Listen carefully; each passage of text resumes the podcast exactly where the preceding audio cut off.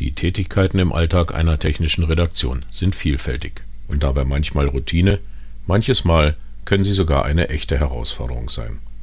Und damit ein herzliches Willkommen zu einer neuen Folge unseres Podcasts zur technischen Dokumentation. Mein Name ist Frank Sommer und ich bin technischer Redakteur bei der GFT Akademie. Herausforderungen stellen wir uns im Leben oft, beruflich wie privat. Von einer beruflichen Herausforderung in der technischen Redaktion handelt dieser Podcast.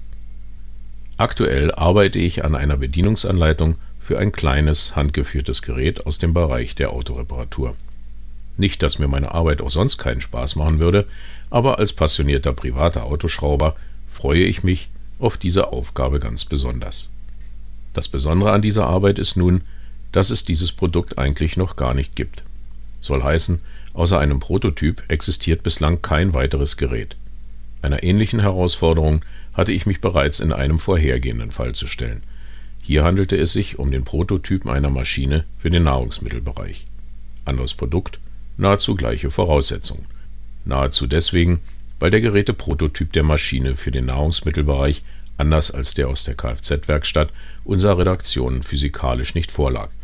Gründe hierfür können beispielsweise sein, dass der Prototyp für die weitere Entwicklung beim Hersteller verbleiben muss oder dass der Prototyp bis zu diesem Zeitpunkt nur mit sehr eingeschränkten Funktionen oder sogar nur virtuell existiert. Eine kleine Herausforderung also. Hinzu kommt der dann auch sonst ständig vorhandene Druck, dass die Bedienungsanleitung pünktlich zur Auslieferung, besser noch vor der Auslieferung des Produktes fertiggestellt sein muss. Dies ist eine der Anforderungen im Rahmen der CE-Kennzeichnung. Hieraus folgt, dass mit der Erstellung der Bedienungs- und Betriebsanleitung so früh wie nur möglich begonnen werden muss, um dieser Anforderung zu genügen. Ist das Produkt erst zur Auslieferung verpackt, ist es zu spät. Andersherum kann ein zu früher Arbeitsbeginn an der Anleitung dazu führen, dass sich während des Prozesses noch diverse Änderungen ergeben können, die selbstverständlich zu erfassen sind. Es ist daher wichtig, sich bereits im Vorfeld mit allen Bedingungen auseinanderzusetzen und einen zum Produkt passenden Prozess zu finden. Wie schreibe ich eine Bedienungsanleitung für ein Produkt, das nur als Prototyp existiert dessen Funktionen und Steuerung noch nicht mal final implementiert sind und das ich, wie im Fall der Maschine für den Nahrungsmittelbereich, nicht einmal vor mir habe. Nun kann nicht jedes Produkt in Natura auf dem Schreibtisch stehen, wenn man die zugehörige Dokumentation verfasst. Wie soll das beispielsweise bei einer Maschine für die Landwirtschaft oder gar einer industriellen Produktionsanlage auch vor sich gehen? Bevor man mit dem Verfassen einer Dokumentation beginnt, muss immer eine Produktanalyse stattfinden. Sie wird in der Regel von demjenigen erstmalig ausgeführt, der die Risikobeurteilung erstellt. Die Produktanalyse lässt sich verständlicherweise umso besser durchführen, je einfacher der Zugriff auf das zu beschreibende Produkt ist, denn man verschafft sich hierbei ja einen Überblick über das Produkt. Wozu dient es? Was kann es? Wie macht man was, um das und das zu erreichen, etc. Sind Ersteller der Risikobeurteilung und Ersteller der Bedienungsanleitung nicht dieselbe Person, muss auch der technische Redakteur, der die Bedienungsanleitung erstellt, sich mit dem Produkt intensiv befassen. Prototypen können hier eine Herausforderung sein, besonders dann, wenn ihre Entwicklung zum Zeitpunkt, an dem mit der Dokumentation begonnen wird, noch lange nicht abgeschlossen ist. Dies hat zur Folge, dass sich im weiteren Verlauf zahlreiche Rückfragen und Änderungen ergeben können, deren Umsetzung zeitintensiv und damit finanziell aufwendig ist so beispielsweise, wenn das Produkt plötzlich um eine WLAN oder Bluetooth-Schnittstelle erweitert werden soll und das Produkt damit unter die Funkanlagen und EMV-Richtlinie fällt. Und auch die Risikobeurteilung selbst kann bei noch in der Entwicklung befindlichen Produkten herausfordernd sein, da sie ja alle Produktlebensphasen umfassen muss. Die Produktanalyse eines in der Entwicklung noch nicht abgeschlossenen Prototypen besitzt aber nach meiner Ansicht auch einen positiven Aspekt. Sowohl der Ersteller der Risikobeurteilung als auch der im späteren Verlauf tätige technische Redakteur fungieren hier quasi als erste externe Betatester. Ein entsprechendes technisches Verständnis der Personen vorausgesetzt, kann eine solche Produktanalyse somit dem Hersteller durchaus wertvolle Hinweise auf mögliche Schwachstellen, beispielsweise in der Benutzerführung oder auch in konstruktiver Hinsicht liefern, die bisher gar nicht bedacht wurden oder auffielen das kann sich auf die Usability eines Produktes durchaus positiv auswirken. Dennoch, so wertvoll dieser Aspekt auch ist, Ich möchte ihn nun aber nicht so verstanden wissen, dass Hersteller ihre Produkte künftig auf diesem Wege quasi so ganz nebenbei auf ihre Tauglichkeit testen lassen können. Dazu haben wir in der technischen Redaktion schon genug mit anderen Problemen zu kämpfen, einige erwähnte ich bereits. Die Liste ist damit aber noch nicht am Ende. So hat die technische Redaktion auch schon einmal mit der Erwartungshaltung des Auftraggebers hinsichtlich des Zeit- und Kostenaufwandes zu kämpfen. Dieser hat oftmals keine Vorstellung, wie aufwendig und zeitfordernd die Erstellung einer Dokumentation sein kann. So sei nur das Thema Normenrecherche erwähnt. Auch erlebt man oft, dass der Auftraggeber scheinbar der Meinung ist, das sind technische Redakteure, die müssen doch wissen, wie mein Produkt funktioniert und daher muss ich nur eine entsprechend übersichtliche Produktbeschreibung liefern. Dazu gleich noch etwas mehr. Und auch ein weiteres Thema sorgt schon mal für Verdruss. Im Maschinenbau wird oft auf Basis von Lastenheften gearbeitet. Ähnlich wie Produktbeschreibungen sind auch sie teilweise schlecht oder falsch ausgearbeitet und enthalten nicht umsetzbare Anforderungen. Richtig problematisch wird es dann, wenn der Vertrieb bestimmte Funktionen verbindlich zugesagt hat, die aber aus dem mangelhaften Lastenheft nicht hervorgehen und ihr Fehlen so erst spät, im schlimmsten Fall erst bei der Abnahme durch den Kunden auffällt. Nicht nur bei Prototypen, nein, auch bei finalen Produkten bekommt man also längst nicht immer alle Informationen und Unterlagen vom Hersteller geliefert, die man sich für die Redaktionsarbeit wünscht. Schauen wir uns die Knackpunkte etwas näher an. Da wäre als allererstes eine korrekt ausgearbeitete Risikobeurteilung zu nennen. Leider zeigt die Praxis immer wieder, dass es bereits hieran oftmals hapert. Die Risikobeurteilung ist das wohl wichtigste Dokument zu einem Produkt und die unverzichtbare Arbeitsgrundlage in der technischen Redaktion. Nun scheint so mancher Hersteller die Bedeutung dieses Dokumentes nicht zu kennen dessen Erstellung doch in allen EU-Richtlinien gefordert ist. Zu diesem Thema verweise ich auf einen kurzen, aber sehr informativen Videocast von Regina Schlindwein-Reimold. Den entsprechenden Link habe ich in den Shownotes hinterlegt.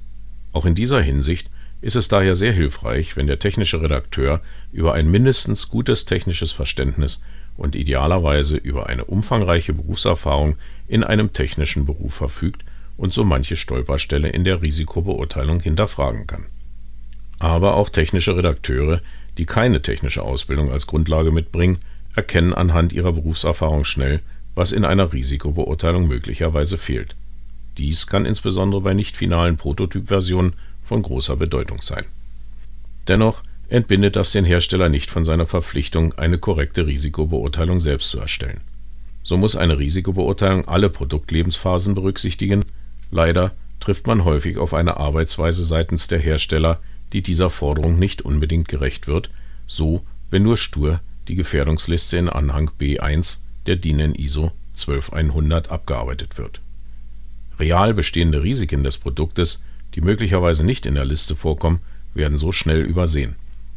Bitte nicht vergessen, diese Liste beinhaltet Beispiele und entbindet nicht von der Verpflichtung, die Risiken des eigenen Produktes gewissenhaft zu ermitteln wenn der Hersteller also aus personellen oder anderen Gründen nicht vermag, eine Risikobeurteilung zu erstellen, ist er gehalten, diese Aufgabe an einen kompetenten Dienstleister zu vergeben. In diesem Zusammenhang verweise ich auch auf die Podcasts meiner Kollegen Florian Schmieder und Florian Seckinger sowie meinen zweiteiligen Videocast von der Risikobeurteilung zum Warnhinweis. Einige hilfreiche Links habe ich in den Shownotes hinterlegt. Das Thema Bildmaterial Optische Komponenten wie Fotos, Grafiken, Skizzen etc. sind für die Vermittlung von Wissen unverzichtbar. Leider steht man auch hier als technischer Redakteur oft vor Problemen. Sei es, dass der Hersteller aus unterschiedlichen Gründen kein Material zur Illustration liefern kann oder gar will.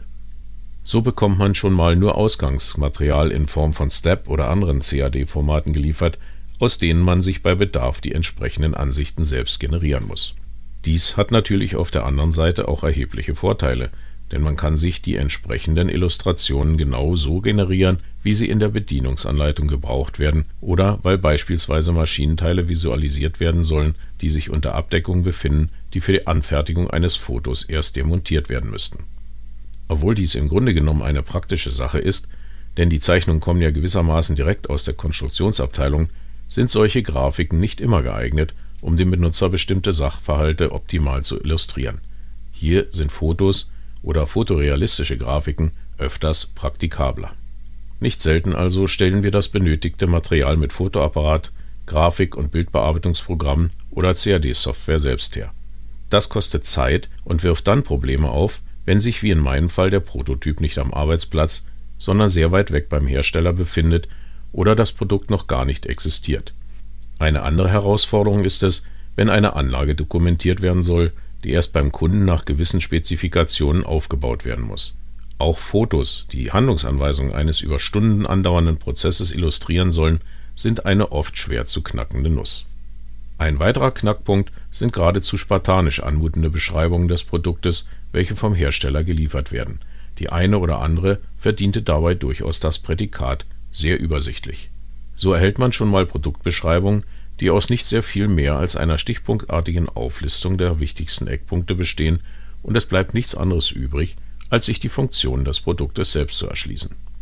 Nun ist es nicht so, dass ein wenig detektivische Ermittlungsarbeit bei der Produktanalyse per se schlecht ist, dennoch empfinde ich diese unausweichliche Notwendigkeit unter dem Strich als sehr bedauerlich und in gewisser Hinsicht auch unnötig, denn wer, wenn nicht die Konstrukteure eines Produktes, können seine Funktion detaillierter beschreiben.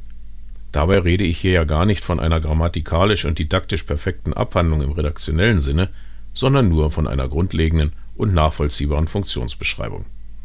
Gerade die Ausgangslage, eine mangelhafte Produktbeschreibung und eine mangelhafte Risikobeurteilung bereiten technischen Redakteuren oftmals die meisten Kopfzerbrechen. Dazu braucht es noch nicht mal einen, zu allem Überfluss auch noch unerreichbaren Prototypen. Halten wir also fest. Falls irgend möglich, sollte der Prototyp der technischen Redaktion zur Verfügung stehen oder ein Zugang dazu gewährt werden. Obwohl die Erstellung der Risikobeurteilung eigentlich nicht die Aufgabe des technischen Redakteurs ist, sollte meiner Meinung nach bei der Produktanalyse eines Prototypen mit besonders wachem Auge hingesehen werden, um eventuell bisher unerkannte Probleme zu benennen. Dies gilt im Übrigen auch für die Funktion und das Thema Usability allgemein. Sofern der Prototyp nicht die finale Version darstellt, sollte im Auftrag berücksichtigt werden, dass sich Änderungen ergeben können, die zeitliche und finanzielle Auswirkungen haben. Mit dem Auftraggeber sollte abgesprochen werden, welches Informations- und Bildmaterial geliefert wird.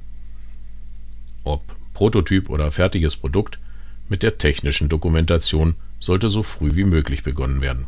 Hierbei ist es jedoch oftmals erforderlich, sich auch Gedanken um den gesamten Prozess zu machen, um ständiges Nachfragen, Nachforderungen und Verzögerungen zu minimieren. Und regelmäßige Zwischenstandsberichte sind meiner Meinung nach insbesondere bei noch in der Entwicklung befindlichen Produkten ein unbedingtes Muss.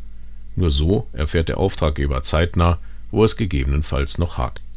Zu diesem Zweck setze ich gerne auf ein von mir entsprechend kommentiertes PDF eines aktuellen Proofs der Bedienungsanleitung, das dann wieder vom Auftraggeber kommentiert werden kann. Stichwort Kommentarfunktion im Acrobat Reader. Und damit sind wir am Ende unserer heutigen Folge. Wenn Ihnen diese gefallen hat, dann lassen Sie uns doch einfach ein Abo da. So verpassen Sie keine Folgen. Zu diesem Zweck klicken Sie ganz einfach auf die Schaltfläche Abonnieren unter dem Player-Bedienfeld. Vielen Dank fürs Zuhören und bleiben Sie der technischen Dokumentation gewogen. Ihr Frank Sommer.